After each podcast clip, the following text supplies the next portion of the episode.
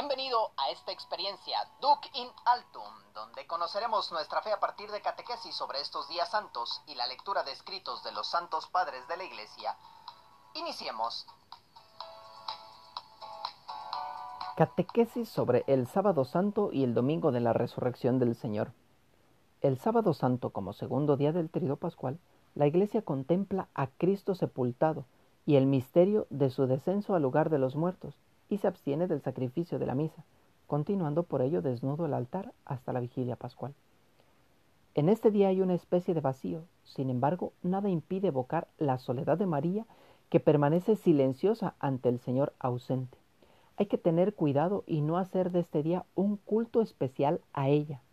Durante este día se recomienda celebrar el oficio de lectura y las laudes con participación del pueblo, meditando a Jesús en el sepulcro. Por esa razón se debe hacer fuerte e intensa oración. Ya celebradas las vísperas, se prepara festivamente el altar y las cosas necesarias para la vigilia. Domingo de Pascua de la Resurrección del Señor. Por una antiquísima tradición, esta es una noche en la cual la Iglesia vela en honor del Señor. El domingo de Pascua inicia con la celebración de la solemne vigilia pascual y concluye con la celebración de las segundas vísperas del domingo de Pascua, con lo que se cierra el sagrado triduo pascual. Según San Agustín, la vigilia pascual, la noche santa de la resurrección del Señor, es considerada la madre de todas las vigilias. Por lo tanto, es la celebración más importante del año. La noche pascual tiene cuatro partes.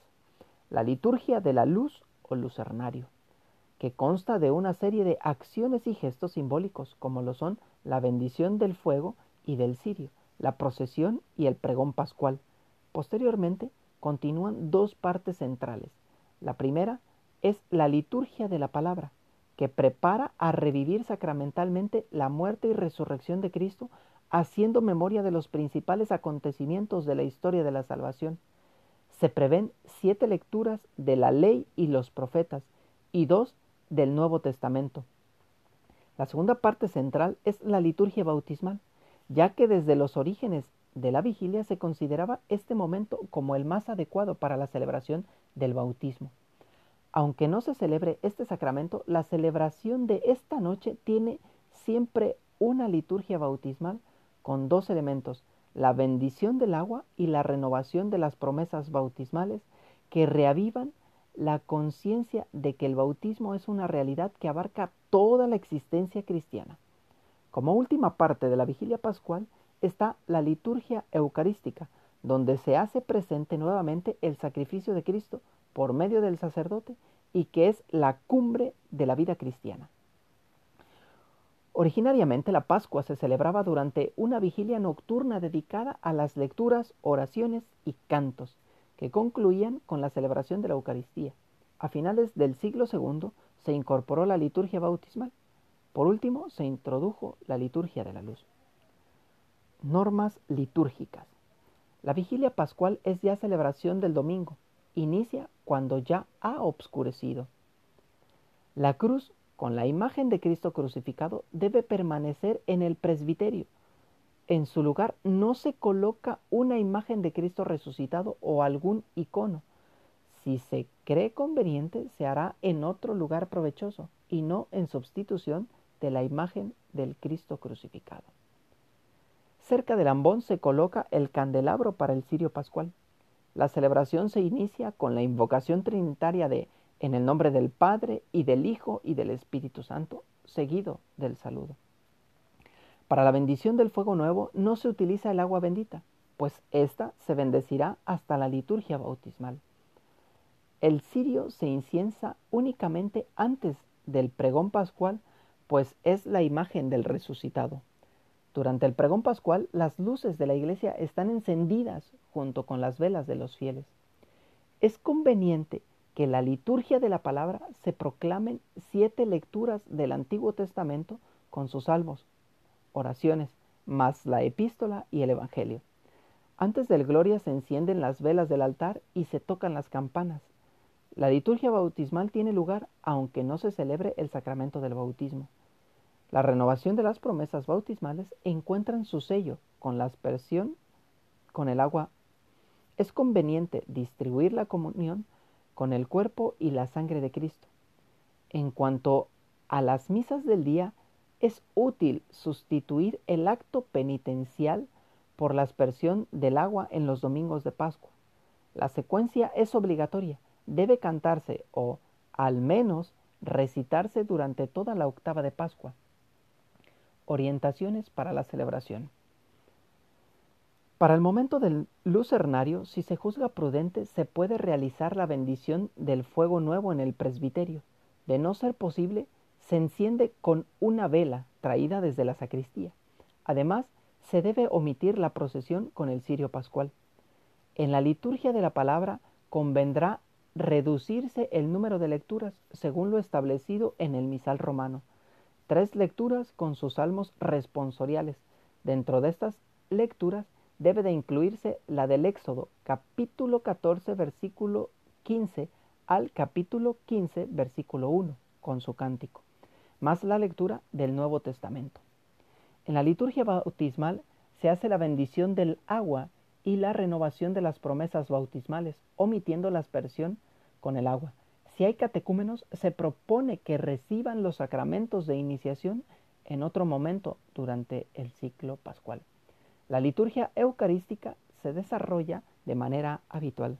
Todo esto por la situación del coronavirus. En este segundo apartado meditaremos un tratado de un santo que ya hemos meditado en las reflexiones pasadas. Meditaremos el sermón 223F de San Agustín, padre y doctor de la Iglesia. Sermón 223F, la Pascua, el combate entre dos leones.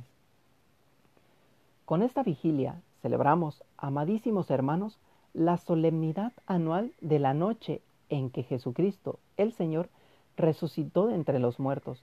No trato de enseñarles ahora, sino que, como ya lo saben, los exhorto a no olvidarlo. En efecto, con su retorno solemne a la fecha oportuna, la festividad misma no nos enseña nada nuevo, pero evita que el olvido borre lo que ya sabemos, pues renueva el recuerdo sin añadir conocimiento alguno de igual manera, mis palabras, aunque no se dirigen a gente desinformada, requieren, no obstante, su atención. No pretendo que oigan algo que les resulte desconocido, pero sí que recuerden con gozo lo que saben. Mantengámonos en vela y oremos para que no nos sobrevenga la tentación, pues nuestro enemigo, como león rugiente, ronda buscando a quien devorar pero aquel león de la tribu de Judá, de quien con tanta antelación se había predicho, te levantaste, acostado dormiste como un león. ¿Quién lo despertará? Se levantó hasta la cruz en su pasión, dado que fue colgado porque misericordiosamente lo quiso, no como consecuencia necesaria de un pecado. Acostándose, durmió cuando, inclinando la cabeza, entregó su espíritu, pero durmió como un león pues hasta en la misma debilidad se mostró fuerte. La debilidad de Dios es más fuerte que los hombres. Además, muriendo dio la vida y con su muerte aniquiló la muerte. ¿Quién le despertó sino el Dios invisible? ¿Quién sino, dado que no se descubre a las miradas humanas como tampoco la misma palabra unigénita de Dios, invisible como el Padre? Así, pues, le resucitó de entre los muertos y le dio un nombre que está sobre todo nombre, para que ante todo el nombre de Jesús se doble toda rodilla y, vencido el león que pretende devorar, por el otro león que busca liberar. Mantengámonos, pues, en vela y oremos para que no nos sobrevenga la tentación. Mantengámonos en vela en atención a aquel que voluntariamente se durmió por nosotros. Se durmió, en efecto, y el sueño se apoderó de él, y se levantó porque le acogió el Señor, a quien había dicho, despiértame y les daré su merecido. ¿Quién dijo proféticamente a sus enemigos que se habían de ensañar contra él y le habían de insultar en el momento de su muerte? ¿Acaso el que duerme no se levantará de nuevo? El que durmió volvió también al estado de vigilia y, ya despierto, consagró así esta nuestra vigilia.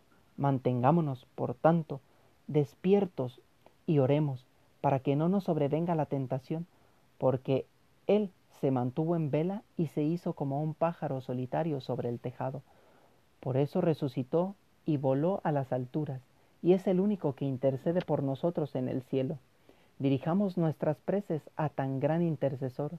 Él otorga, juntamente con el Padre, lo que pidió al Padre, puesto que es mediador y creador, mediador para recibir, creador para conceder, mediador hecho en el mundo, creador por quien fue hecho el mundo. Velémosle con mente sobria y con afecto lleno de fe y confianza, y presentémosle la oración que nos enseñó, para poder hacer con su ayuda lo que nos mandó que hiciéramos y recibir, dándonoslo Él, lo que prometió que recibiríamos. Sermón 223F. La Pascua es el combate entre dos leones. Asimismo, nosotros como bautizados, llamados a constituir el cuerpo de Cristo, somos exhortados a no olvidar los méritos ganados por la resurrección, pero también a no perderlos. Por lo tanto, queridos hermanos, debemos estar siempre prestos en la oración y en atención constante para no caer en el pecado y no ser presa nuevamente de la esclavitud de la que Cristo, con su muerte, nos ha liberado. Felices Pascuas de Resurrección. Laudetur Jesus Christus. Alabado sea Jesucristo.